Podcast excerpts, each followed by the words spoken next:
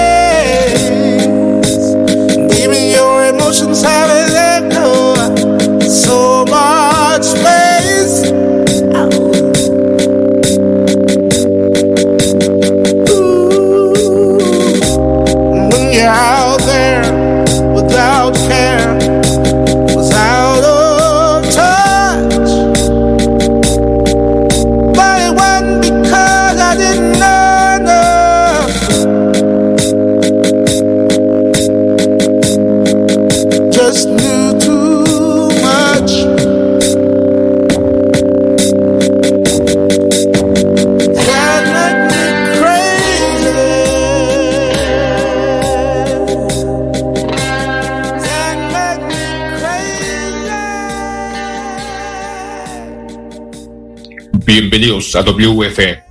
Vamos otra vez. 3, 2, 1. Bienvenidos a WFM Radio. Bienvenidos a No se hable de cine. Hoy vamos a hablar en este serial con el último director mexicano que ha triunfado en el extranjero. Este director que empezó desde muy muchos años atrás. Está, pues, un director, pues, que ha roto barreras, ha puesto el nombre de México en lo alto. A chingar, me sentí como estos güeyes de, de, de los programas de que hablan y se, se cuelgan del triunfo de estos directores. Ya hablamos de Cuarón, ya hablamos del Toro. Hoy de qué vamos a hablar, poeta. de Alejandro González Iñárritu, alias el Negro. Soy Alejandro González Iñárritu. Mi teléfono es 593.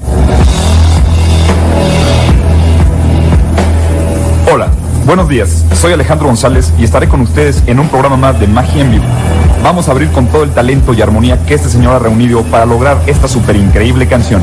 Broken Wings, Mr. Mr. Mr. Mr. Radio WFM 96.9 MHz, Ciudad de México. Aja la jalea. Este González Iñárritu, pues empezó en, un ambiente, ¿no? Que fue, si no mal recuerdo, que fue la radio, ¿no? En, esta estación.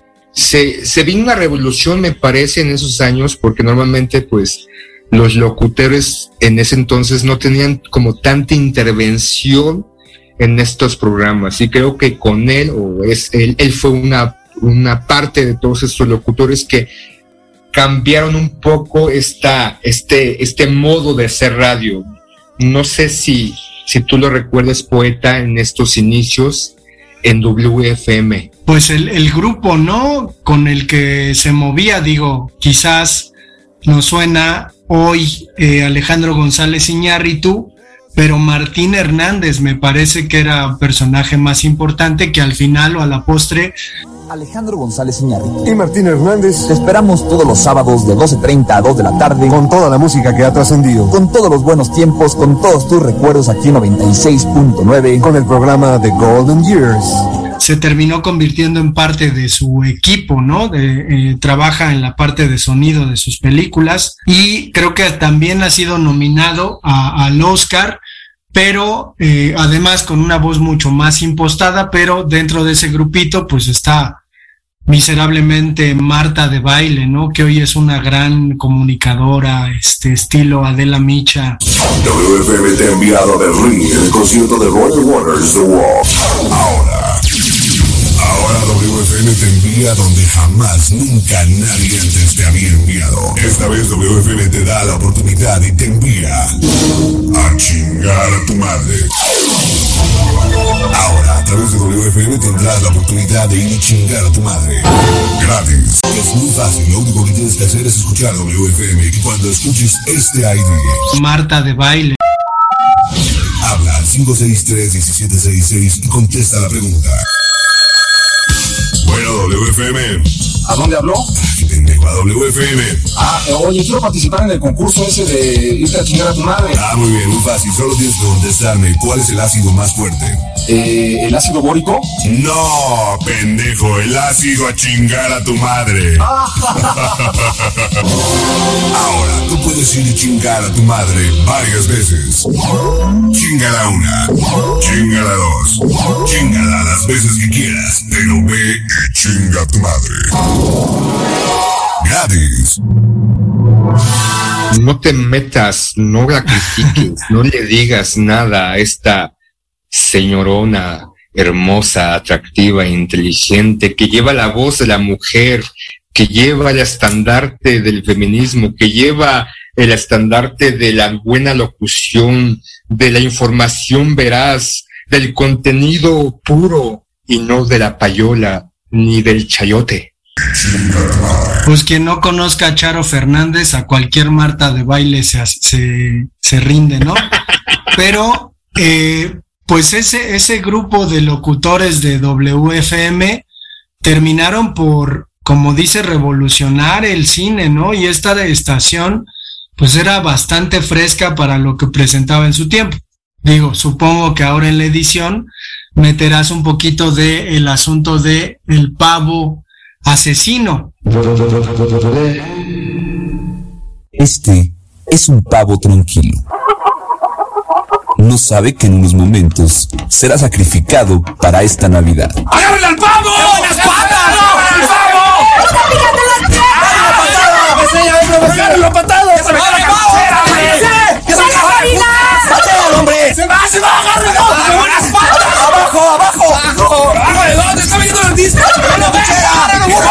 Para este diciembre, estábamos tercos con que cada quien debería preparar algo para Navidad. En lo que algunos agarraban el pavo, otros se fueron por el arbolito. ¿Qué huele, qué huele, joven? ¿Está usted loco? ¿Cortando un árbol en insurgentes? Le está faltando el respeto al código y a la naturaleza. Discúlpeme, oficial, pero ¿qué quiere que haga? ¿Que no sabe que los árboles están carísimos? Además, esos árboles dicen que son mágicos. Crecen con la contaminación. Pues por eso nos estamos muriendo con la contaminación y usted cortando árboles. Mientras aquí seguían persiguiendo un pavo, otros tenían que conseguir los regalos de Navidad para la estación. ¿Ya te curtaste? Y aunque todavía no lograban atrapar al pavo, otros ya estaban encendiendo el horno. Joaquín, ¿esto es un horno o qué es? Eh? Eso es el horno, sí. Ya no seas menso, Arturo. A ver. Ya, Joaquín, ya le abría toda la llave del gas que ya no vamos a estar aquí el pavo. ¿qué? No, hombre, vamos a prenderlo de una vez. Pero es que tú lo metes no, y no, no, hay no, ya esto préndelo. Ábrele aquí, Joaquín, aquí ya le das vuelta y ya prende. No, espérate, pero ya, vamos, no, ya, ya, ya. Todavía no podemos agarrar al pavo, pero mientras tanto... Ya llegó Santa Claus, negro. Yo le puse gasolina a la chimenea. Mamá, mamá, le prendieron fuego a la chimenea y se va a quemar Santa Claus.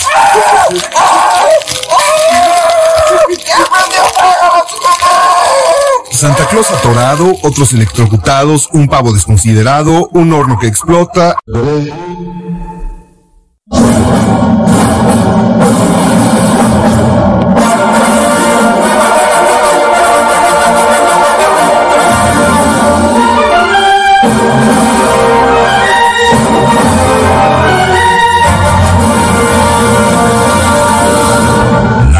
Century Fox presenta El Pavo 2 La Venganza. Con John Mackenzie como Martín Hernández. Charlotte Fenninger como Charo Fernández. William Ogilvy como Juan José Guajardo. Norberto de la Rosa como Arturo López Gavito.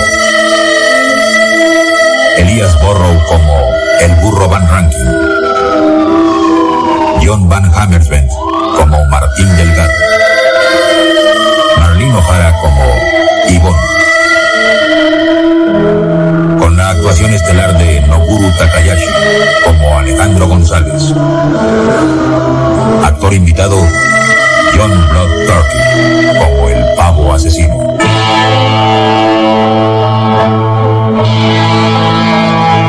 Por más de 1900 años, el hombre, cada 25 de diciembre, ha comido pavo. A partir de hoy, el pavo devorará carne humana. ¡Sí! Ya traje las tortas. ¿A poco sigue trabajando todavía? Ya llevo aquí dos días, pero ya de qué son las tortas, ¿eh? Vamos, vente, vamos a comer para allá. A mí por lo que se antoja en la época navideña. No tiene los vasos, Gabito. ¿Cómo esa es la tuya? Esas tortas hablan. A ver, con la que traigo. ¿Qué? Esto, esto trae un dedo, Gabito. La mía, la mía tiene, tiene un ojo y barba. Parece un ingeniero. Estas tortas no son de pavo, son de humano. Joaquín, atrás de ti. Cuidado.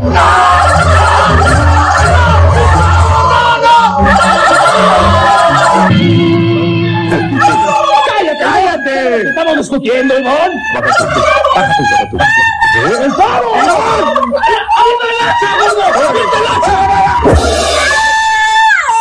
¡Fallaste, gordo! ¡Le diste Iván! Bueno, es que yo, eh, mire.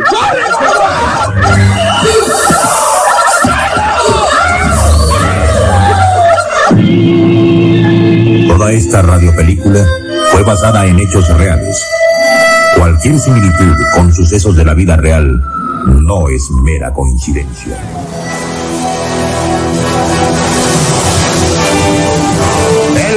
Regreso del pavo asesino y los cadáveres mutantes de pavo.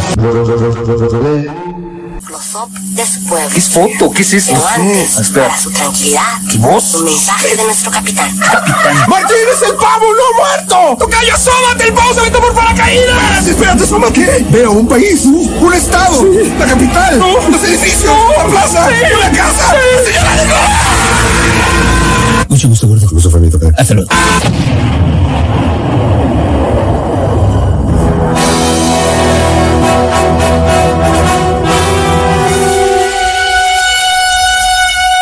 Toda esta estúpida historia está basada mayormente en hechos reales y unas cuantas exageraciones de los guionistas, quienes en realidad solo intentaron romper la forma tradicional de los deseos navideños.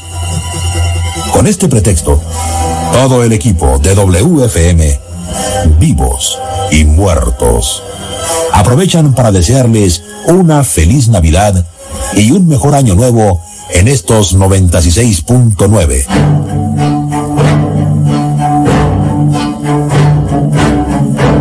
Una última advertencia. El.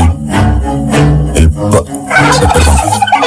El pavo y sus cadáveres mutantes siguen sueltos. Y po- po- posiblemente esta Navidad alguno de ellos llegue a entrar a su propio. No, no, no.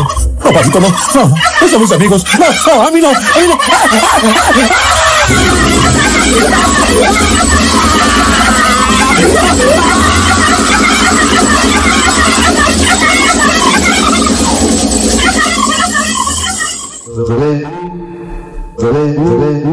¿No? Que, que es uno de los grandes seriales eh, que se esperaba año con año. Era, era este, realmente unas microhistorias real, eh, fantásticas, ¿no? Incluso, pues, eh, de caño, no, no recuerdo exactamente de caño eran poetas. Pues más o menos, con más o menos del 90, porque incluso Sí, 90, 91, 92. No me acuerdo en qué año fue la guerra entre Estados Unidos e Irak. Digo, ahí ya nadie se, se ofuscaba, ¿no? Porque los americanos fueran a, a según ellos, proteger el petróleo de Kuwait. Pues sí, güey, no mames. Eh, pero en ese tiempo... poeta de este gobierno, de este, este, reencarnación de Satanás, de este pues genocida de este individuo que nos iba a conquistar y nos iba a adoctrinar en una religión que no es la nuestra. No manches, poeta, Estados Unidos nos salvó, no te metas con él, era el anticristo.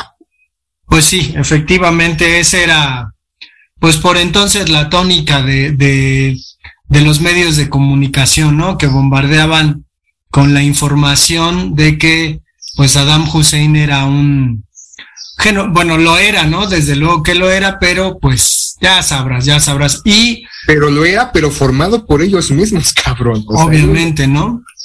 Sí, no mames, pero bueno, no, no, esto no es política. Y yo me acuerdo mucho, y creo que lo comenté alguna vez cuando hablamos del Estadio Azteca, de cuando vino por primera vez Elton John y hubo una cobertura muy grande de parte de WFM, quizás exclusiva porque seguro Televisa tenía ahí su dinero metido, y González Iñárritu dentro del, del Estadio Azteca dijo con su voz impostada, gol, gol de Elton John, porque además pues es un, un cantante al que le gusta mucho el asunto del fútbol por ser inglés, pero creo que de ahí comenzó a despuntar, ¿no? Y había otras cosas que, pues hay que decirlo, terminaron influyendo, por ejemplo, a Radioactivo y a Reactor, que fueron dos estaciones que estoy seguro, pues escuchamos en nuestro tiempo. Entonces, como, como creativo, González Iñárritu te, tuvo mucho que dar en el, en el radio, un, medio de comunicación un tanto eh, encriptado, ¿no? Porque no toda la gente accede a él. Y después se fue a trabajar a Canal 5 haciendo unos comerciales muy extraños, muy vanguardistas, muy fumados, diría alguien. No sé si recuerdes esos comerciales. Sí, que anunciaban o promocionaban Canal 5, me parece, ¿no? Y sí era completamente distinto a lo que normalmente esta este, manipuladora junto con TV Azteca y otras televisoras en la actualidad pues presentaban, ¿no? Como esos pequeños brotes de creatividad, obviamente por la gente que ellos esclavizaban, perdón, contrataban, en, y pues eran distintos, ¿no? Porque de repente esta, eran, no sé, irreverentes, con hasta cierto punto con, con humor negro, ¿no?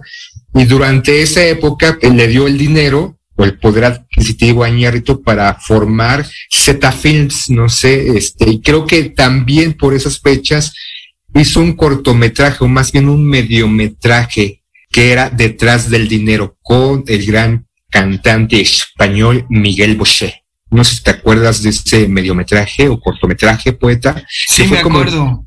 Iniciar, ¿no? Con esta, este, ya más que nada, pues postura film, fílmica o cinematográfica, que obviamente la empezó con estos este, pequeños cortometrajes que eran promocionales y de ahí se pasó a este, esta, este mediometraje para pues empezar ya como involucrarse ya más de lleno a lo que es la dirección cinematográfica pues.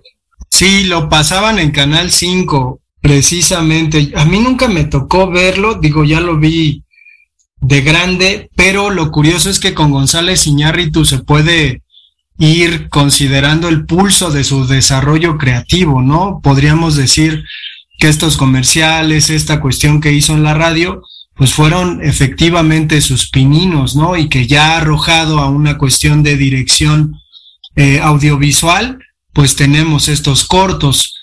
Y pues llegamos al 2000, me parece, cuando se estrenará su primer película que es Amores Perros y que además lo hacen mancuerna con alguien que era acá su cuatacho, Guillermo Arriaga, un novelista que escribió un pinche libro ahí que se llama El Búfalo de la Noche y que después se hizo una adaptación, pero es que Guillermo Arriaga es quien trabajaba los guiones con González Iñárritu.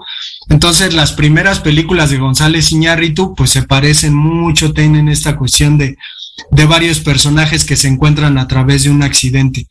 ¿Cómo, cómo te fue con este Amores Perros? ¿Cómo, cómo la recibiste? Digo, le fue muy bien.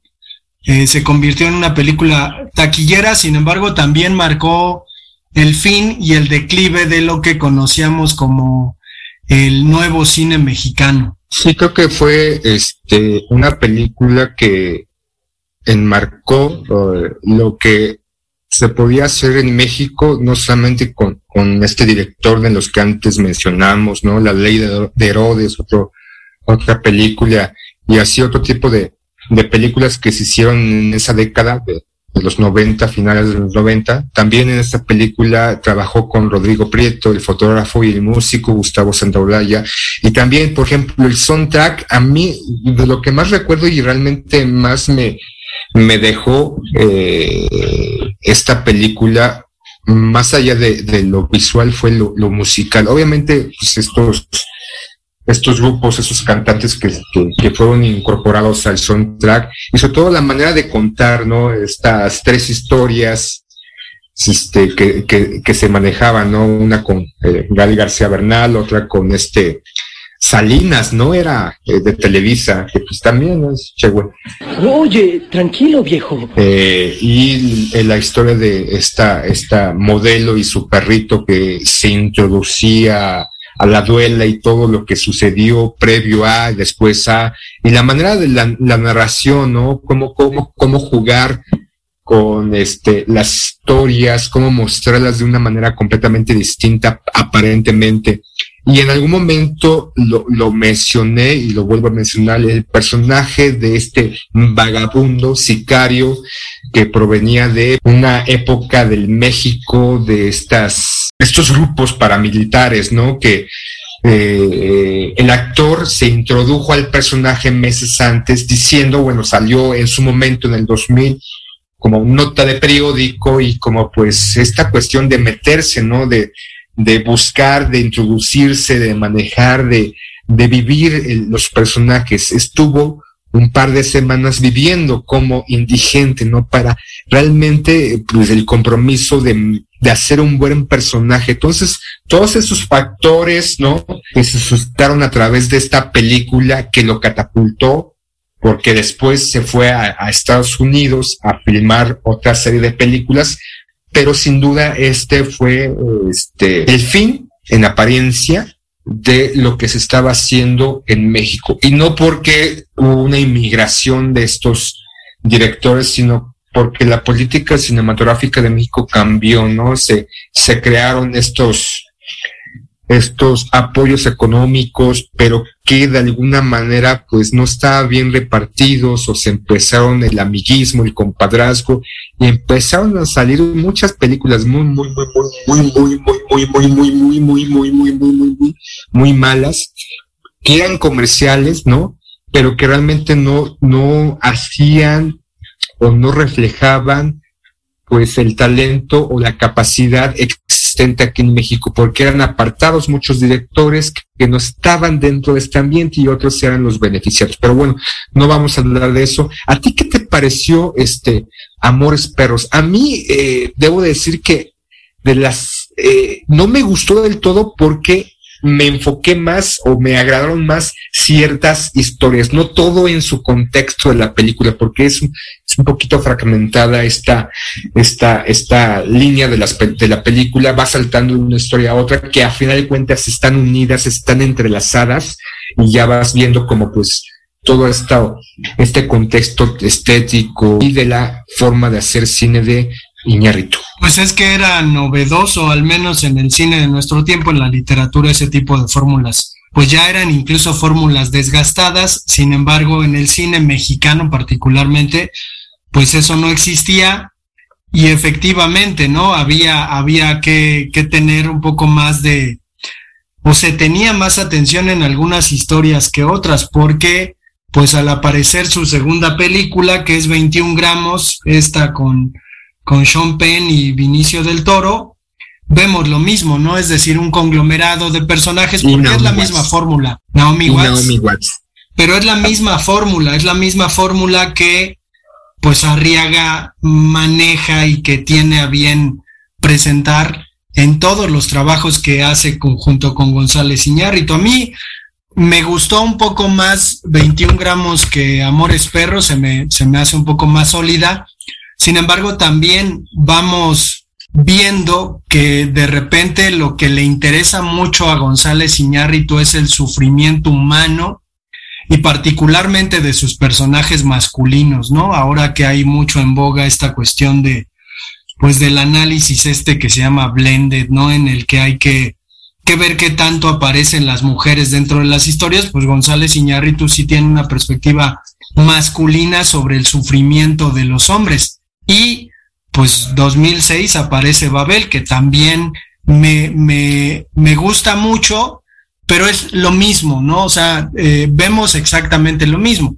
Serie de personajes que por alguna razón su historia se entrecruza y esta es la última entrega que hace junto con Guillermo Arriaga. No sé qué recuerdes de esas películas para lanzarnos a Beautiful, pero ¿cómo ves, cómo viste 21 gramos y Babel? Pues sí, como la misma tónica, la, el, mismo estilo, ¿no? Este, obviamente ya enmarcado en, en otro es, otro contexto, de alguna manera, este, territorial, ¿no? 21 gramos. En Babel está este juego, ¿no? Este, ¿no? De, de, territorios también con Brad Pitt y está Kate Blanchett, que es una gran, gran, gran actriz, ¿no? Indudablemente Kate Blanchett, aparte de ser hermosa, es, este, multifacética, tiene una serie de películas.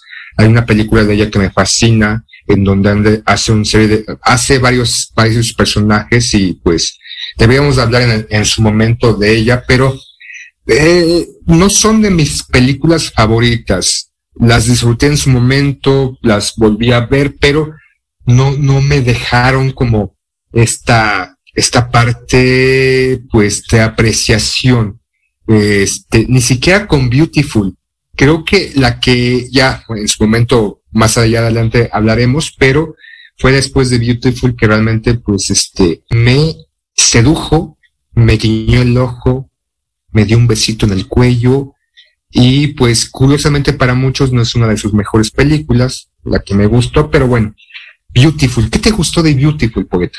Pues el, el sufrimiento eh, mostrado a través de pues Javier Bardem, ¿no? Que termina haciendo un gran, gran trabajo y este divorcio que tiene con Guillermo Arriaga, porque yo, yo creo que en realidad lo que pasaba con Iñárritu es que pues tener a este pegoste de pues de supuesto guionista y supuesto cineasta y además un tipo medio pesado porque me tocó conocerlo en la librería del péndulo en Santa Fe y era un tipo que que pues ya tenía cierta fama, pero que además llevaba a su crew, ¿no? De guionistas para que trabajaran con él. Un guion que mientras yo acomodaba libros, pues ellos leían y decían de pinche chingadera, seguramente su siguiente película va a ser una basura. Y entonces en Beautiful creo que González Iñárritu explora, ¿no? La situación de un hombre moribundo que recuerdo en su tiempo, en las redes sociales, pues comenzaba esta remambaramba de, de querer comentar a fuerza una película y de que todos tuvieran la obligación de comentar acerca de una película. Y a mí, en lo personal, pues me parecía completamente aristotélica, ¿no? Y creo que el sufrimiento que se mostraba en la película, pues es, es bastante cercano a lo que uno puede vivir como hombre, ¿no? Y ahora sí, como dice la Reimers, voy a echar mis lágrimas de hombre. Y me voy a poner a contarles la, la película. Pero no sé, ¿por qué no te gustó a ti, güey? ¿Qué, ¿Qué tiene de malo? ¿Qué vas a decir? No sé, o sea, hay, hay películas que incluso, no sé, pueden ser de muy buenos directores, pero que a fin de cuentas a uno no nos gusta, simplemente, ¿no? O sea, tú bien decías en algún momento, si te gusta el cine, ¿por qué este, ver, o sea, por qué a fuerzas pensar o consumir o decir que película fulanita de tal, del director fulanito de tal, debe, o sea, la debe, te debe de gustar, simplemente no me gustó y ya, o sea, es, es una cuestión personal, no es, no es que sea mala, no es que sea este, desechable, ni mucho menos, simplemente no me gustó. Y ya nada más. Y como bien dices, no creo que en sus películas esta manera de representar el sufrimiento del hombre y esta encarnación y esa desesperación y esta angustia a través de la, de, de la fotografía, a través de los, de los personajes, de los, de los, de los, este, ¿cómo se llama? Del, del contenido del guion, toda esta parafernalia. Creo que indudablemente sus películas desde un inicio se van por esta parte, ¿no? Ya lo, tú bien lo dices, y creo que de alguna manera podemos ver en cada uno de sus personajes de estas distintas películas ciertas similitudes, tal vez en alguno de nosotros. Entonces, más allá de que nos puedan o no nos puedan gustar una u otra sobre la- las demás, creo que eso es un buen director. Eh, no se me hace a mí en lo personal por toda su filmografía de estos tres que hemos venido hablando, este, eh, el mejor. Sin duda, la que más me gustó fue Birman. Sobre todo, no sé, ah, ya estoy, ya estoy como no sé, no sé, no sé si por el tiempo en que la vi, no sé si por el actor, no sé si por, por la fotografía, no sé si realmente porque en esta creo que me presenta la desesperación, el desencanto, la frustración, el dolor del hombre, En este caso interpretado por este Michael, Keaton, pero realmente me gustó en sobremanera. Yo creo que para mí, para mí es una de las mejores películas de Iñárritu. Sí, sí, no es que es la mejor, ¿no? Al final creo que pues es lo que le valdrá el Oscar a mejor dirección, que, que pues aparentemente es el que vale y el que ya se, se ganarán o se ganaron en este tiempo 2014 sus, sus cuatachos, pero sí esta cuestión de, no sé, no sé, supongo que tuvo que trabajar muy en plática con Cuarón como para preguntarle cómo solucionar el plano secuencia, porque pues entenderíamos, ¿no? Birman lo que tiene es un plano secuencia que podría ir del principio al final de toda la película y que resulta abrumador porque a veces ni siquiera se nota en qué momento hacen los cortes. Naturalmente tienen que hacer cortes y se tiene que ensayar mucho, pero creo que lo que hace González Iñárritu con Birman pues es llevar, ¿no? A la exageración el asunto del plano secuencia que es pues la, la carta fuerte de Cuarón, ¿no? O sea, lo que, lo que lo hace fuerte a Cuarón, pues González Iñárritu lo, lo usa como un instrumento para narrar la historia de este personaje y pues termina ganándose el Oscar a Mejor Dirección. Y la crítica que hay al cine de, de superhéroes que en aquel entonces pues comenzaba Marvel con sus películas y sus entregas espectaculares y creo que pues González Iñárritu toca las campanas eh, diciendo aguas porque este cine será imperante, ¿no? Ha pasado casi, casi 20, no, casi 18 años de esa película y pues nos damos cuenta, ¿no? Que efectivamente el cine de, de superhéroes fructiferó y que la 18 crítica años que hace? Birdman, 18 años me parece, ¿De Birman? pues, ah, no, no, no, es del 2014, 2014, perdón, cuenta. perdón. Ya estoy como tú, yo digo un par de años y son como tantos. Ya te regresé la que me dijiste, pero yo creo que sí es de las mejores películas y llega un año después, ¿no? O sea, inmediatamente, no sé cómo, cómo haya estado. Supongo que, o sea, filmó Birman y de inmediato se aventó al Renacido, que además le valió el Oscar a eh, Leonardo DiCaprio para ganarse su ansiado Oscar a mejor actor. Pero viste Renacido, ¿te gustó? ¿Qué piensas de ella? Además ahí con un, una gran interpretación de Tom Hardy, ¿no? antes de tocar el, el renacido, ¿no? Por ejemplo, esta, mencionas el plano secuencia de, de Birman y todo esto, pero por ejemplo hay eh, como de estas anécdotas en las películas que en una de las escenas donde está este, ¿cómo se llama? Michael Keaton caminando en calzoncillos por las calles de Nueva York, o sea, que era muy difícil como que parar, ¿no? Porque me parece que es Times Square o una de las principales avenidas de esta gran manzana, entonces, que, que, que grabaron así, la gente, pues, o sea, veían y, o sea, les parecía extraño hasta cierto momento, no tanto porque pues de repente en Nueva York pasan cosas extrañas, pero pues eh, el, el, buscar recursos a veces, ¿no? O sea, eh, que es parte de, de, de un director, el, el, encontrar la forma de hacer lo que él quiere, de, de, alguna manera no están las condiciones adecuadas o no puedes como tener el control del todo y él se aventura porque incluso es una, a mí parece una de las de las mejores escenas en la cual retratan el personaje que hace Quito, ¿no? Entonces ahí se muestra toda esta desesperación, toda esta angustia. Y hay otra escena que a mí también me gusta, que es cuando también va caminando y aparece el personaje, su personaje emblemático que, que fue encasillado eh, eh, en la película con Birman diciéndole y mordisqueándole el oído. Y también una de las acciones, ¿no? O sea, como un, un, un actor que durante muchos años interpretó a un superhéroe que ya fue en decadencia y ahora está haciendo teatro y sobre todo la, la utilización de Michael Keaton, ¿no? que hasta la fecha o hasta ese momento era el mejor Batman de la historia hasta que ya después pues aparecieron otros y pues esta este manejo no de, de, de, de, lo irreal lo real lo fantástico y pues presentar a este personaje. Y con respecto al renacido me parece una muy buena película no sobre todo esta cómo cómo hicieron la escena con, con la osa no no entiendo o sea la entrenaron qué chingados no pero Hardy también el personaje de Hardy o sea lo odias lo odias. Quieres que muera quieres que que, que, que el personaje de este ¿cómo se llama? se me fue el nombre, poeta.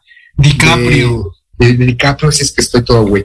Este, lo encuentre porque por su culpa su hijo murió, su hijo fue asesinado por este cabrón, lo dejó ahí, hijo de la chingada. Entonces, te metes, ¿no? O sea, te metes lleno de personas, que muchas películas lo hacen, ¿no? O sea, empiezas a tomar partido, te inclinas o no te quedas con uno, pero con uno con otro, pero en esa película sí, las secuencias, la manera de llevar esta, este momento histórico, ¿no? Porque estamos hablando que en 1800, ¿no? En Estados Unidos más o menos, y todo lo que pasa, el sufrimiento, como esta escena donde se mete dentro de este animal muerto para sobrevivir en medio de un invierno crudo en esa parte norte de Estados Unidos, y todo lo que lleva a raíz, ¿no? O sea, creo que también visualmente el renacido es muy, muy buena no por encima de Birman en todo el contexto. Aquí, ¿tú qué puedes decir de Renación? Y como bien dices, ¿no? Donde le dio por fin aquí, toma, se la pelaron. Pues en los dos trabajos, ¿no? En tanto Birman y El Renacido, asistido por el Chivo Lubeski, ¿no? Que es un, un ojo experto y que además, pues conoce a, a los tres cuates. Digo, creo que no ha hecho nada con, con Del Toro, Creo que sí, no sé la neta, pero el asunto es que pues no es lo mismo, ¿no? Que algún otro director de fotografía haya narrado las historias de, de Iñárritu. Creo que en este caso pues le ayuda bastante, sobre todo en el Renacido, el asunto de que él haya sido el director de fotografía. A mí, a mí, el Renacido me gustó y me pareció además muy larga, pero me preguntaba mucho esta cuestión, ¿por qué, por qué decidir hacer una película sobre los, es que no, no sé si decir los indios americanos, porque te encabrona Sila cuando digo eso, pero pues es los, que no somos indios, cabrón. O sea, no porque un cabrón haya venido inculto, pendejo, y una sociedad, este, un gobierno, ya, ya voy a estar como al Manuel, un gobierno intervencionista nos venga no, o sea, no somos indios, ni los indios son indios, ellos son hindúes y nosotros somos, pues, pues, no sé, somos nativos americanos, cabrón. No solamente de- desde el norte de Canadá hasta la Patagonia. Entonces, Bueno. me una, o sea, porque seguimos con ese adoctrinamiento de seguir con esas costumbres, o sea, si ya estamos en una cuestión de reestructurar, de este abolición del pensamiento, pues empecemos con eso, ¿no? O sea, los americanos no son americanos, son- estadounidenses, nativos americanos o nativos americanos del norte, nativos americanos de Mesoamérica, de la América del centro, del sur, o sea, pues, chale, no mames. Bueno, después de tu berrinche descolonial, seguimos. A mí me, me parecía que, que bien podría haberse hecho una película precisamente sobre indígenas, está bien dicho, sí, indígenas de, de México, y que no dudo que en algún momento pues se puedan plantear este tipo de problemáticas, ¿no? Este tipo de historias a las que les puedan llegar los tres alegres compadres, pero pues ya como conclusión teníamos una promesa para este serial, Sila, que era tratar de hacer un podio con las tres mejores películas de cada uno de estos directores o las tres mejores películas entre todos los directores. ¿Cómo ves? ¿Qué propones? ¿Nos aventamos un podio por los tres? A ver, aviéntatelo, a ver si coincido contigo. O sea, la mejor película de los tres, la segunda mejor película de los tres y la tercera mejor película de los tres o cada, cada, o sea, tres podios. ¿Cómo? ¿Cómo va a estar el asunto? A ver si la. Las tres mejores películas, ¿no? Está, ya. está difícil, ¿eh? Pero. Bueno, ya, ok. No, está Eh, bien, está bien, hagámoslo así. Las tres mejores así. películas de cada uno, o sea, la mejor película de Cuarón, la mejor película del Toro y la mejor Ah, bueno. película de Iñárritu. Va, va, va. Bueno, yo creo que la mejor película de del Toro, a pesar de que pues ha tenido un, una evolución muy grande y al final pues tener producciones millonarias hace que pues las películas se vean mejor. Creo en el caso de Del Toro que la invención de Cronos eh, supera cualquier presupuesto que Del Toro llegue a tener. Me, o sea, me, me, me debato entre la invención de Cronos y el laberinto del fauno. Sin embargo, creo que la invención de Cronos es una película mucho más sólida que tiene un montón de elementos que hacen de la película una gran película. Pinches americanos que siempre andan haciendo refritos, pues deberían tomar esta, ¿no? O el propio del toro debería ser un refrito. Después con Cuarón, pues, ay, pues sin duda me quedo con Roma. Por lo que representa en dirección de actores, ¿no? Por lo que le terminó sacando a cada uno de los actores.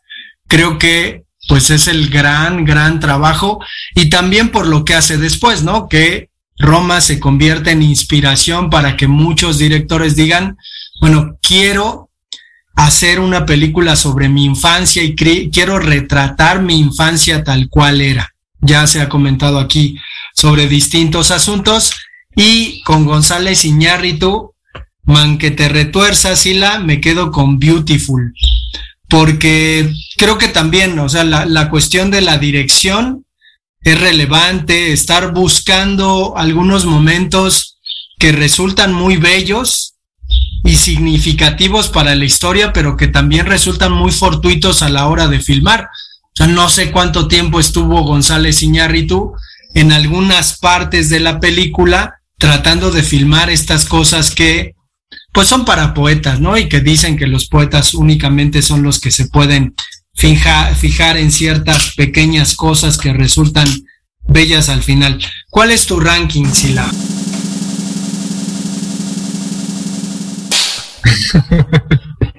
Con Guillermo del Toro, estoy de acuerdo contigo.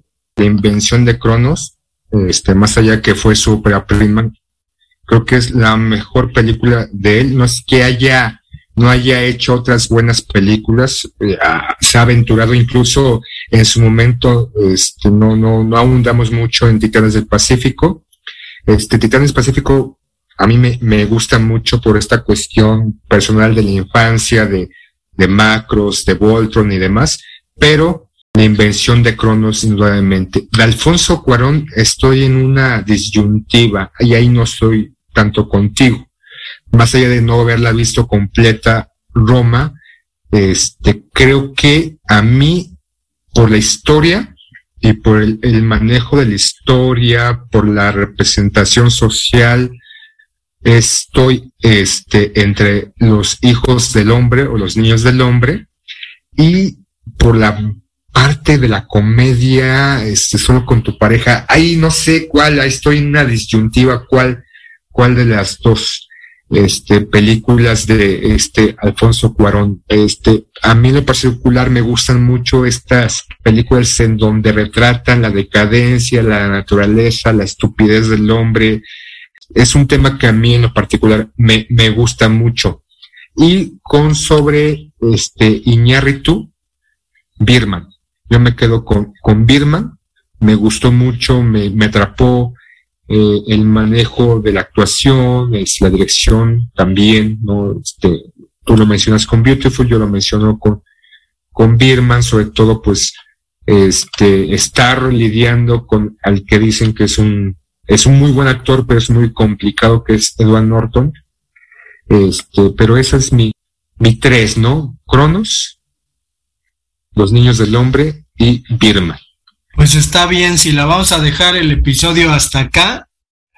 Ya, ya no sé si en algún momento haremos otro serial de, de, directores mexicanos. Hay algunos por ahí que valen la pena, pero tenemos redes sociales, no se hable de fútbol arroba gmail.com, aunque quienes escuchan este podcast y nos favorecen, pues han, han de saber que se llama no se hable de cine, entonces tenemos como correo electrónico no se hable de fútbol arroba gmail.com.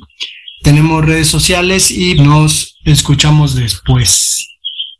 Adiós.